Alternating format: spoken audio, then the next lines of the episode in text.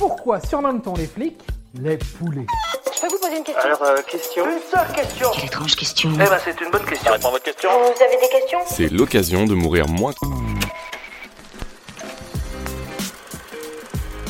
Keuf, flic, barbouze, condé, poulaga, bleu, vous connaissez tous ces surnoms très affectueux que l'on donne à nos amis de la police nationale.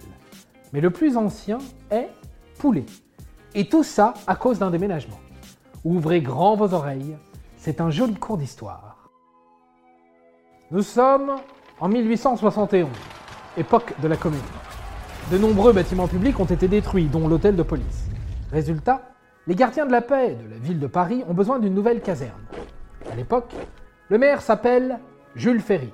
Il décide de déplacer ses troupes au cœur de la ville, sur l'île de la Cité. Île de la Cité, sortie 2, sur la ligne 4. Plus précisément, il choisit l'ancien marché aux volailles. Quel meilleur endroit pour garer ses paniers à salade? Volaille, poulet, poulet, volaille, vous l'avez, non? Il n'en fallait pas plus aux Parisiens pour donner un nouveau surnom à leur police. Alors allez-y, appelez les poulets maintenant si ça vous Et chante. c'est ainsi que nos chers agents de la maréchaussée sont devenus les poulets. Pour info, dans d'autres pays, les policiers ont aussi des surnoms animaliers du genre cochon aux États-Unis, sauterelle en Angleterre, même taureau en Allemagne. Donc finalement, nos poulets français s'en sortent pas si mal. Et voilà, maintenant vous savez tout. Au revoir, messieurs, dames. C'est ça la puissance intellectuelle. Sapristi